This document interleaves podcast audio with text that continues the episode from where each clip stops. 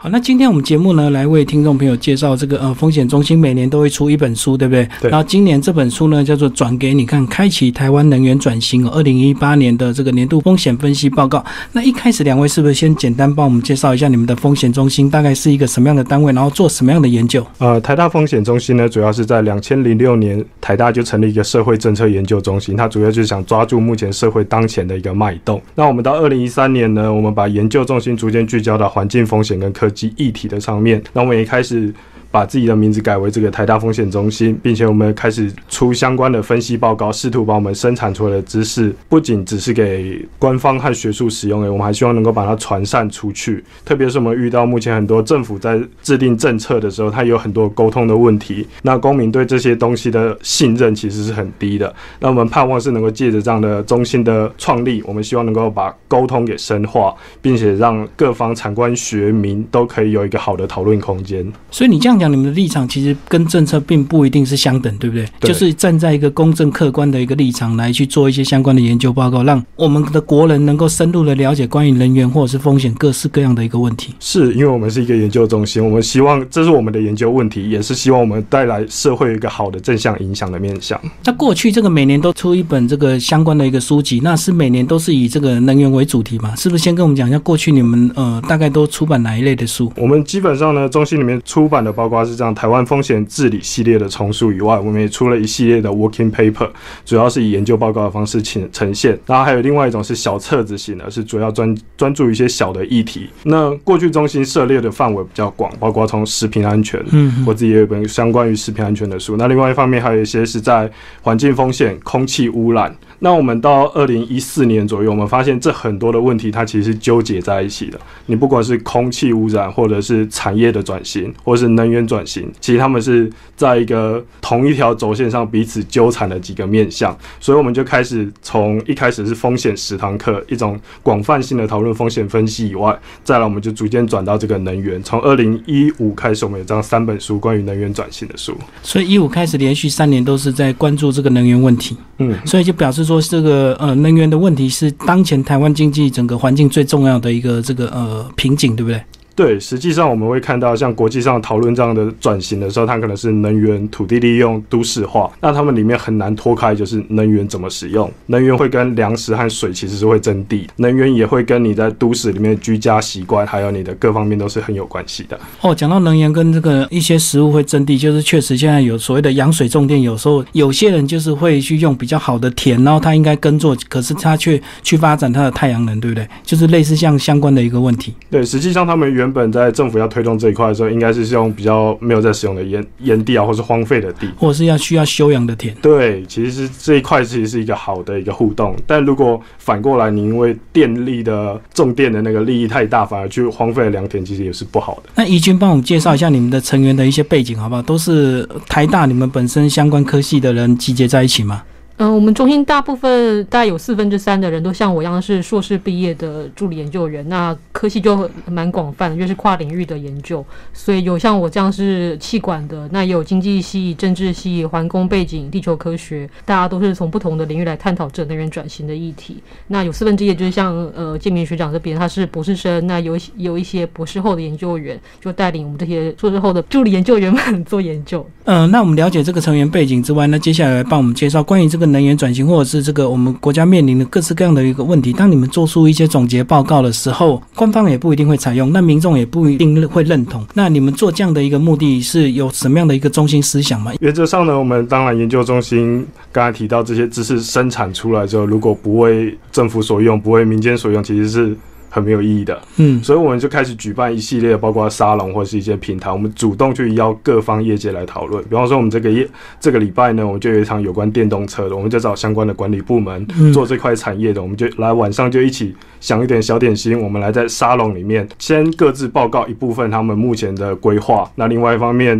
就地的民众，特别是现在很多台大附近的教授啦、学生，他就会过来这里把他们的所学贡献出来，把这个问题点出来。那我们觉得是在这一块里面，其实。是我们一个知识传散，让这些知识变得有用的一种方式。所以只能够透过一些议题的操作让大家来了解，但是最后这个会不会产生共识，或者是造成一个具体的政策，是不是就还有待这个更多的一个努力这样子？相对转型这一块呢，因为现在有能源转型白皮书的一些讨论，其实像。呃，我们中心有一些研究员呢，他就是开始在这这一块研究，到底谁的那个意见进入很多。我们发现，其实我们研究中心投入的意见是有蛮多部分直接去影响到这个能源政策相关定定的时候的一些讨论，以及未来的执行规划，他们也会考量这些重点。嗯，因为其实政府官员是蛮需要有人告诉他们一些资讯的。所以以你们这本书的这个架构来讲，就是说你们这个是说有研究员他做出一些研究报告之后就集结起来一整年的收入这样的一个书吧？对，主要我们是。是集中在几个面向，包括像是从一种是从国外的理论来看，因为这本书分成四个部分，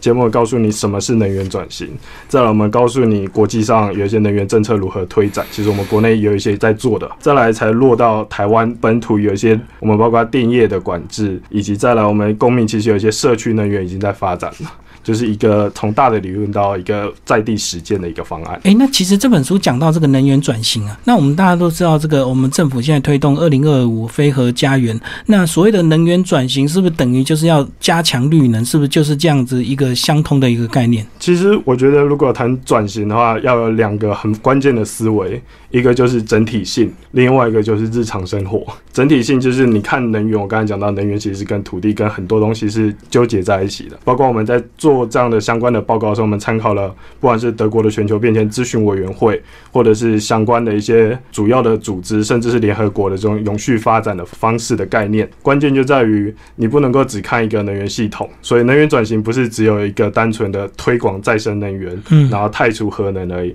相反的，它是包括了你的能源的节省使用、你的都市规划、你的水资源管理、你的粮食作物。其实能源只是我们切入这整个大的系统转型的一小部分。有没有一比较简单的字能够让大家一了解，就能源转型是什么？是不是？也许就是是不是永续再生这样的一个观念吗？嗯，能源转型应该可以说是社会转型。哦，在德国的话，它就是四点：一个是扶持我的产业，产业转型。就是绿能产业转型，嗯，再来就是我的再生能源比例要提高，其次就是我的整个消费习惯的改变，嗯，这是他主推的几件事情。那宜君，我们讲所谓的能源，是不是就是指这个发电这样子吗？还是所谓的能源是只要能够被我们人类所用的各式各样的东西，它都可以简称为能源？基本上能源的话，呃，若以能源局或是以其实整个国家来看的话，能源就包含了我们使用的煤、使用的石油、呃天然气、瓦斯以及电力。那当然，台湾是是比较关注在最近用电量的或者一些发电量缺不缺电这些议题。但其实能源应该要涵盖更广的，就是包含了刚刚我说的煤呀、石油或是天然气那些东西。要整体来看整个能源的变化，以及呃现在国际上大部分都是在设法是往那个能源消耗零成长，或是能源的消耗甚至是负成长的情况。那然后再把一些可能我们常用的一些化石燃料。尽量慢慢减缓它的使用量，尽量往低碳的能源走向，像刚刚说再生能源的这个低碳的能源去把它电力化去推动。大概是这样子的，目前国际上的整个层面是这样。哦，所以我们要推动这个能源零成长。那零成长它会不会就是代表所谓的经济停滞或经济衰退才会有所谓的能源的一个零成长？要不然照理讲，社会越发达，应该所谓的用电量或者是能源本来就会消耗越来越多嘛。这个目前的话，在发展中国家确实还没办法完全达到就是经济成长，然后然后然后能源又又是零成长的情况。但是在已开发的国家，像其实像比较先进的国家，欧洲的一些国家，他们已经达到了就是能源是负。成长，但经济继续成长的情况。那之所以可以这样子，是因为他们可能提高了他们不管是产业中的生产制成，它的能源的效率把它提高，这是一个可以减少能源消费的方法。那在如果要让零成长的情况下，那当然还要牵涉到整个社会面的，就刚刚说的，就消费行为的改变。你要去没办法再去过这样子太耗费土地利用或是不太环保的这种方式。所以这样讲，就是整个生活习惯的这个大家具体的一个改变的一个共识，对不对？要不然理论上应该不可能消耗会零成长啊。嗯，一方面是消费习惯的改变，另外一面方面其实是资讯和知识使用的成长。就是一般来说呢，我们其实有很多的这种电器旧的。电器它是相当耗电，哦对，其实像冷气嘛，我们都讲没有冷气其实很难活在这个地方。但我们要想的是，不是不能开冷气，而是说是不是你的冷气已经很旧了，那种九年以上，比方说国中小里面这种很旧的冷气，是不是已经要开始逐步汰换了？因为像现在这个情况，就是很多地很多地方很多的家户里面的冷气可能还是旧型的，它是相对比我们现在新型的节电的冷气是耗电甚至耗两倍以上的电。其实你当它太换的时候，整个电量就会。就是有余裕的。可是讲到这个，有时候他你要他汰换一些老旧的冷气或者是冰箱，那他如果没有钱，或者是他是一个经济比较中下阶层的人，他不一定有办法一下就拿出一笔钱来换一些节能的一个比较新的一个家电。那是不是在政府这块，是不是也要适当做一些推广或者是一一些协助？因为我们都知道这个老旧家电耗电，也许这个三个月我就电费就超过这个价值了，所以我知道要换。可是这是也许是都市人的一个心态，但是很多人的心态，他也许他没有办法去想到三个月后这个电费已经用超过那么多了，他就是当下他没有办法拿出这么大一笔钱来换一些老旧家电，或者是家里做一些节能的装饰，这样。所以这个是不是也是我们这个台湾目前面对的一个问题？对，像我自己会遇到，就是我遇碰到过一种，他是缺乏知识的，就是他也知道他很他的电费真的很高，可是他不知道他的关键就在于他那个一直开着的那个冷气其实是非常耗电的。我就有遇到这种老人家，他就是一个月的电费五六千块，嗯嗯，那他的冷气这种很旧式的，我必须要找转盘才能够转的。转的就对，对，这种其实是可，这种其实是可以汰换的，它是有能力汰换。当然，另外一种就像主持人刚刚讲到，有一种我们是可能是比较接近没有能力的，那这一方面就的确是很需要地方政府去把这些人先清点出来。老实说，我们缺乏的是你要把这些人点出来之后，你才能够有一些融资啊，或者是其他的配套方案，甚至是一个分期贷款的方案。这些是可以推动的，所以就是要有谁去做这件事情，把大家这个的生活心态或者是居家生活做一个彻底的了解，是，然后去规划出属于这个他们家比较好的一个能源的使用方式，这样子吗？是，而且特别是一般来说，可以先做就是公部门可以先推动，比方说现在比较快啊，对，公部门里面也蛮多旧冷气的。嘛，旧冷气或者是这个把电灯全部换成所谓的现在的这个呃 LED 灯，LED 灯。这样子也是一个方式嘛，哈对对对对。嗯，那接下来我们来聊聊一些比较具体的内容，就是说我们台湾最近这个一些能源以及用电发展的一个趋势，好不好？是不是用电量真的是越来越高？然后是不是就很自然跟全球暖化这个天气越来越热有这样的关系？这变化，我我我先讲大概这几年的整个整体我们台湾能源的情况，然后再讲呃用电以及可能县市是哪些部门或是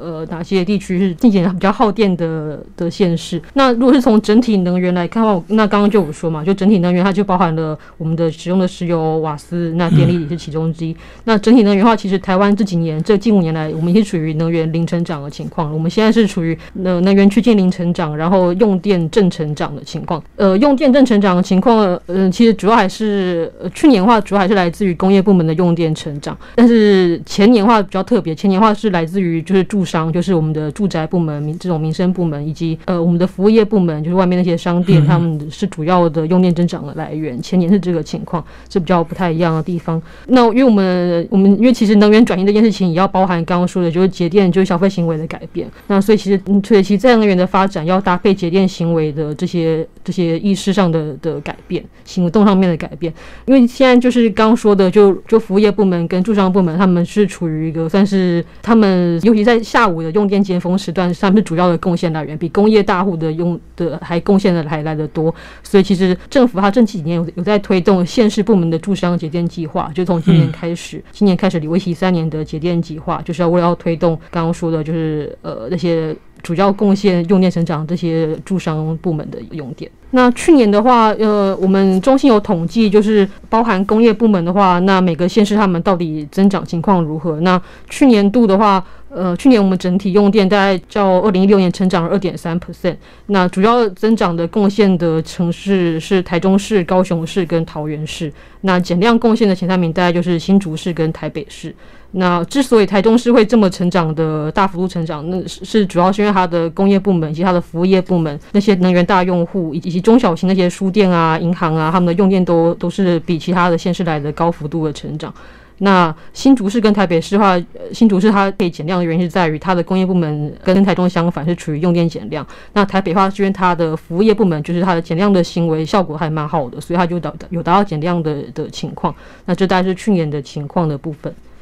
那接下来我们来聊聊这个最近我们常常看到这个呃天气越来越热，就看到很多所谓的缺电问题啊。这个好像到了每天中午或者是下午，好像总是有一些县市它会缺电或者是跳电。那到底是什么样的原因呢？那那我们到底有没有一些比较具体的这个措施能够来执行这样子？嗯，首先先解释一下最近的跳电。其实跟缺电比较没有太大相关，因为最近的跳电的的原因是在于，就是呃，如台电所说，他们最近去盘查跳电的原因，那基本上有七成的原因都会来自于像是可能挖管线、呃挖道路的时候把它用把线线路破坏，所以导致跳电。那三成原因是确实是因为线路老旧，所以它一直没有做太换，所以做所以跳电。那跟缺电比较不太不太有相关。那最近大家比较关心的就是到底会不会有缺电这件事情嘛？那到底政府做了哪些事情？在工业部门的话，其实政府一直都有都在，它都有在推动，就能源大户的平均一 percent 节电，每年平均一 percent 节电。那这是以整年情况来看，平均一 percent 节电。那尖峰时段就是下午一点到三点这种尖峰时段的节电的话，呃，原本今年度是有要针对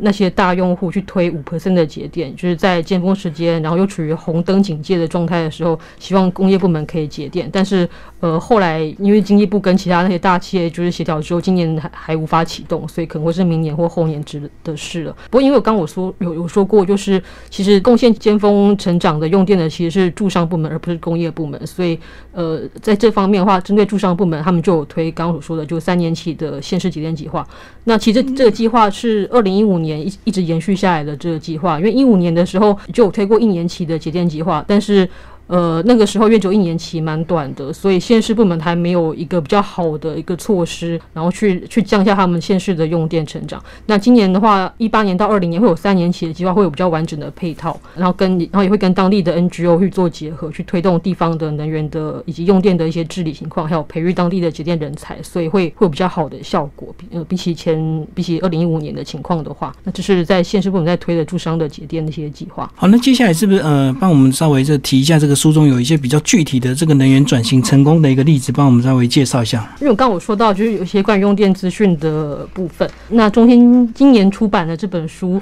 那有一节是在讲政府资料开放政策下的电力资讯的分析。那是我们的钟明光的助理研究员，呃，他使用他的地理资讯系统，那就搭配空间尺度的分析，去看整个台湾的，算是到了里跟乡镇这种比较低尺度的层级下去看，说到底是哪一个台中市是哪个地方是是最高用电的部分？因为我们刚刚讲到，虽然说台中市、高雄市他们是高。用电成长的的现实，但是如果你跟地方政府这样讲，其实地方政府他不会知道，那所以到底是台中市哪些地方我要去管它的用电，他其实不知道。那所以这边钟明光他这边是他有介绍他如何使用他的地理资讯系统去做分析，那去结合就是可能达到里层级的去去看到底是哪些地方。那台中市的话就是西屯跟北屯，他们主要是是用电增长的来源。但是很可惜的是，因为我目前取得的开放资料，就政府它现在可以开放的资料，我们没办法去分辨说，那到底是西屯区跟北屯区的哪一个部门，到底是工业还是商业还是民生部门，它才是工业来源的，我没办法知道。因为台电它现在释放出来的资料，它是以就是一个售电端的一个公司思维，就是它只能去分辨是高压用户、中压用户、低压用户，但是它不是以部门别，刚刚说的民生。服务业或是住商这种之类，还是机关，它它无法去，目前台电还没有去做到这种比较细致层级的资料去分析，所以我们目前还没办法让政府部门知道说，那所以到底是台中市，那现在西屯区跟北屯区的哪个哪个地方是用电的的来源，这是我们没办法做到的。那没办法做到的一的的一个主要原因是在于说。因为我们现在政府在推广智慧电表，但智慧电表它其实目前台湾现在只有工业大户已经安装完了，那低压用户、中低压用户，像我刚刚说的。呃，商业部门还有我们像我们现在这种小商家，或是我们的这种住宅一般民生部门，其实都还没有装智慧电表，所以也难以去分析说，那这些他们的用电资讯，你没办法去及时去做掌握。那你你既然你没办法掌握用电资讯，你当然就很难去做管理它跟去做节电。那政府会就他有在去推广智慧电表，目标是今年的话是完成二十万户的的智慧电表安装，那二零二四年前是装三百万户这样子，希希望这样可以达到用电资讯透明以及。才有办法去做之后的管理，这样。这是其中的一个地方。对，就他在介绍中，目前他在介绍政策目前的用电资讯上的一些困难度需要克服的地方。其实刚刚有讲到这个呃政府的一些开放资料，你们取得之后做一些分析跟研究。那重点是，当你们在一开始取得这所谓政府公部门提出来的这个开放资料，你们第一个是不是要先做所谓的判断的这个资料的正准确性或真伪性？因为有是不是是不是有时候公部门也会美化一些数据，造成你们后面的研究其实也会失真嘛？对这份研究里面，我们前面就提到，我们有提到一部分，就是我们其实整合了包括台电跟中央跟他们在推节电过程中所累积的不同资料。那于是你必须把它重新拉到同一个地理空间区域来看这每一笔资料的真伪，你就可以比较好的对照。当然也会因为像刚才讲到，一个是资料本身它就是给你不够细，对以，至于你就是必须在粗的尺度上面进行辨别。所以我们研究上其实就像刚刚怡君有提到，还是有一些限制在。所以这样子讲，你们耗尽了这么大的一个心思来做这样的研究调查，其实最终的目的是不是也是说，希望透过这样你们的这样的一个研究，能够让我们这个全体国民有一个一些自我警觉，然后自我来做一些生活上的一些调整。对目前很多 NGO 以及学术单位都在推动，就希望政府一方面是它的开放资料可以更加完整，对，那而不是只有可能呃一部分人资料，那那这样的一部分在也无法去做分析，当然更无法去做地方节点。那这是 NGO 跟学术单位一直在推动政府要去做开放资料的这件事。那第二第二部分就是刚刚说的，就是智慧电表这些情的安装的推动也是蛮关键的一个，因为像在做能源转型的那些西方国家，它你要去做能源转型，那当然很重要，就用电资讯一定要可以让。使用者知道，就像我们这种一般家户，他可以及时知道他现在用电的情况。那有了智慧电网之后，呃，进一步有那些能源管理系统的安装，那你就可以更加知道说，那现在我现在用电到底是哪些电器在造成的。那甚至在英国，它已经有了，就是它是能源服务业，就是有像有像是呃，因为他们现在是电力自由化在英国，那所以英国他们甚至是有那种有像是呃来帮你主动来去看你们这个这个家户对，直接看是哪一个哪个地方是。呃，用电的来源，然后直接帮你做节电的服务，就是他，他可能有点像是台电来抄表，但是他他不只来做抄表这服务，但他顺便顺便来帮你检查整个整个家的耗电的诊断，以及跟直接跟你讲你要怎么做才才可以节电这样，所以这样已经变成有点所谓的电力民营化的，才有办法做到这样的服务，对不对？才有办法做这么细致的服务。嗯因为现在台电还是比较处于一个供应端或是发电端的公司，就是卖电的，但是它可能在输配电或者在要怎么去做节电这方面还没有到非常的专业这样。对啊，其实我们都知道智慧电表对这个节能有一定的一个帮助，可是为什么推动这么久没有造成安装的一个风潮？是哪一方面有问题？要不然照理讲，装了一个智慧电表，也许我每个月就可以省下多少的电费？那理论上应该大家都会疯狂的安装啊，就像当初这个四九九，这个大家疯了命拼了命要去排队，因为它太便宜太划算了。那安装智慧电表到底在电力公司那一端，它还需要做什么样的配合，才造成我安装的速度并不是那么预期这么快？一方面是来说，你纯粹要多花一个智慧电表，你要回送资讯，对有的人而言，他会认为，哎、是不是我又多耗了一点电？他反而可能觉得。有疑虑就对了。呃，对，有疑虑。那另外一种是说接收的那个讯号好不好？传统上这种电力就是有人来抄表，然后你就无脑的去管它，就就不用去管它也是没有问题的。但你今天碰到了这个智慧型的电表的时候，你也不知道你传送的资讯是如何，你的隐私资讯。再来就是我们像刚刚提到，不管是英国或其他国家，它是可以让你的手机或甚至在平板上面，你可以直接就看到你的即时监控就对。对，那反而是当然，如果你要节电，这是很好用。所以我们很多配套还没有办法跟上，就对了。有的时候是，而且像是刚刚也提到这种省电的服务，我记得之前日本好像前年还是什么时候，他也有做过这样，因为他们电力也逐步在这样开放，他们也做过相关的调查。其实像这样的节电的售后服务和你相关的这些提供你建议，其实是他们日本的消费者也觉得很重视的一个部分。所以这样子讲，就要有很多电力公司，然后大家才会有差异化的服务，对不对？对，嗯就是有很多像现在的这种状态开放民营化之后，有人跟他竞争，那大家都会推不同的手机方案嘛。那就对那不同消费者就会看他的习惯来选择他的方案。但因为现在台电目前就是只有一家公司，然后他现在推出的方案其实也就只有呃两种吧。我觉得住商的时间电价，然后跟一般电价，对对。对对，就两种方案。所以你也没办法去做一个差异化比较，那就会造成一般的消费者觉得好像不太需要智慧电表，或者他也可能没有想说他需要智慧电表这件事。因为好像他变得他没有选择，他自然就不会去额外想去做这些事情。那接下来我们来聊聊这个中长期的能源转型与创新，好不好？呃，台湾到底需要什么样的能源转型？台湾其实需要的一个是包括整体的。我们刚才前面提到，我们除了推再生能源，除了你去推非核家园这一些，是我们目前能源转型的政府的目标嘛？嗯但其实另外一方面就是节能。刚才讲我们有工业大户的节能，但其实我们有自己住宅里面的节能，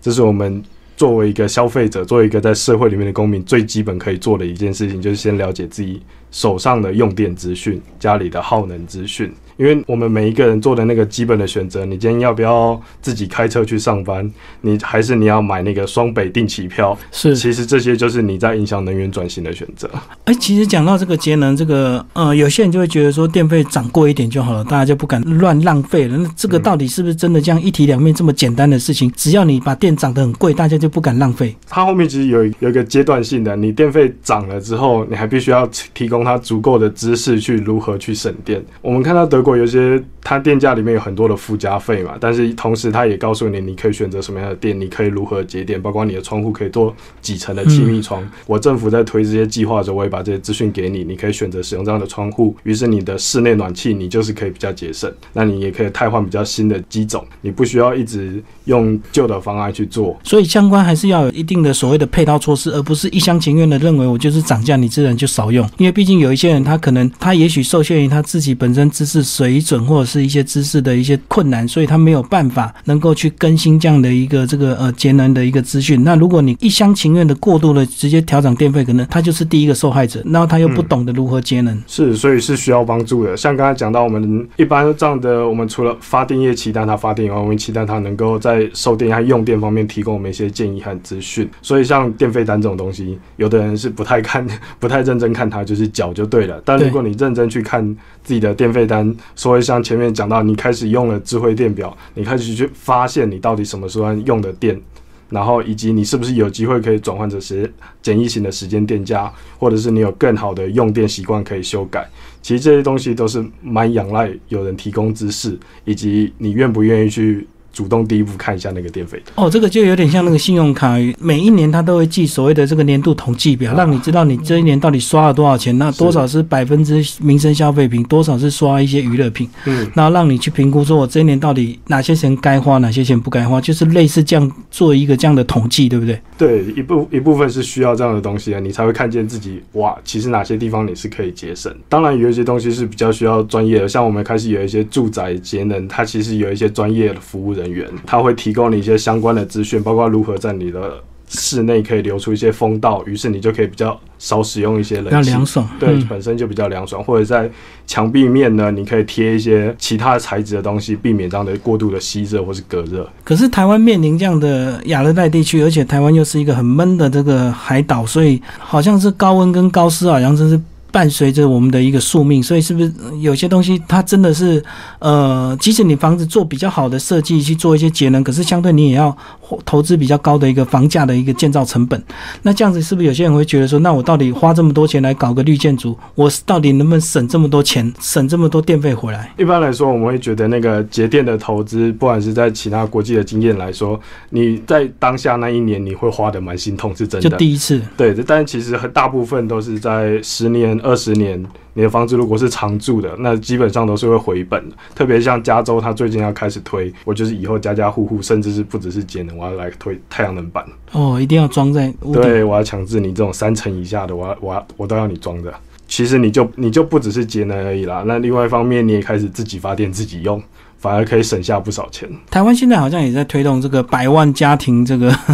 太阳能板，嗯可是好像台湾就面临所谓的这个台风的一个问题，所以好像还是有点风险，并不像他们这个欧美国家大陆型气候这个呃比较稳定，没有所谓的这个台风问题啊。其实这样的一个技术进到社会里面，它一定要其他系统，就是保像主持人刚才讲的保险系统是很重要的。哦，是是，所以像现在的新的这种太阳能的一些公司，其实它都会去寻求商业保险。比方说，我自己也有在做，有点把它当做定存一样在做一个投资。它就是在买，你可以去购入一些呃太阳能板，集资去购入太阳能板。那它背后就是附有一定的费用是用在这个每年的商业保保险上面。险上当然，它也计算了你在台风损毁的时候会花掉多少成本，所以它一般来说，它以二十年售电来看，你的前面十年可能就是一个慢慢回本，前面十年是慢慢回本，大概第十年以后才会进入净赚的情况。但是有这些商业保险之后，你就可以比较确保这件事情是可以达成到二十年。哦，所以这个所谓的这个售电成本还是要分析这个保险成本在里面，并不是这么单纯，就是我只要算我多少年回本，然后不去控管所谓的风险。不是不是，我们特别是像社区里面，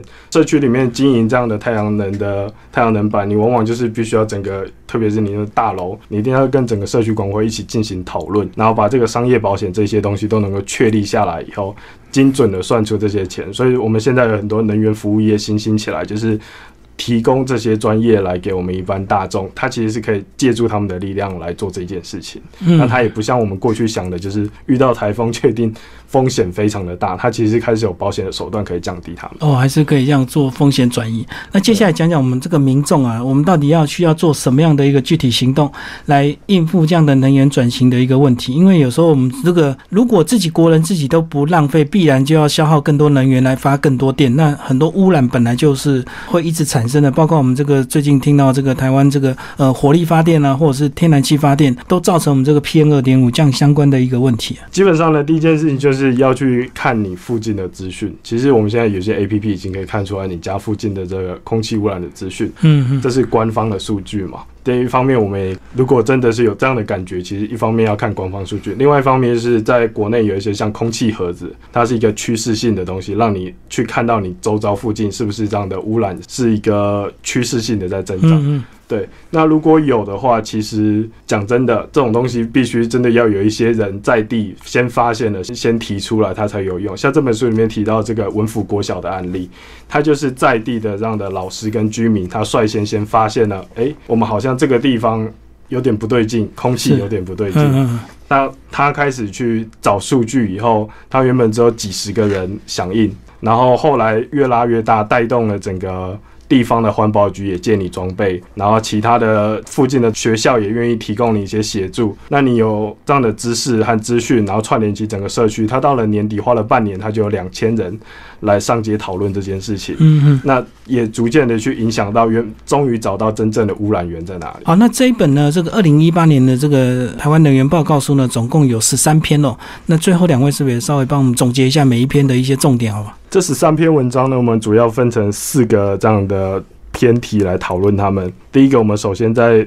什么是能源转型，我们把国际上面关于能源转型跟永续转型的案例提出来，并且借助澳洲的这种再生能源政策来看他们的情况，看他们如何去操作这件事情。那最后，我们也在这个篇题里面也讨论到，其实城市就一个最好的转型实验室。那这边的话，书的第二章是在讲国际上的一些能源政策是怎么推展的。那主要有两个部分，一个就是呃由林子文老师所写的全球化石燃料补贴的改革。那、这篇这篇大概就在讲说，呃，刚有讲到能源就是有包含石油啊、煤啊，然后再生能源也都是其中之一。那化石燃料补贴就在讲说，其实很多国家他们都是就是有在。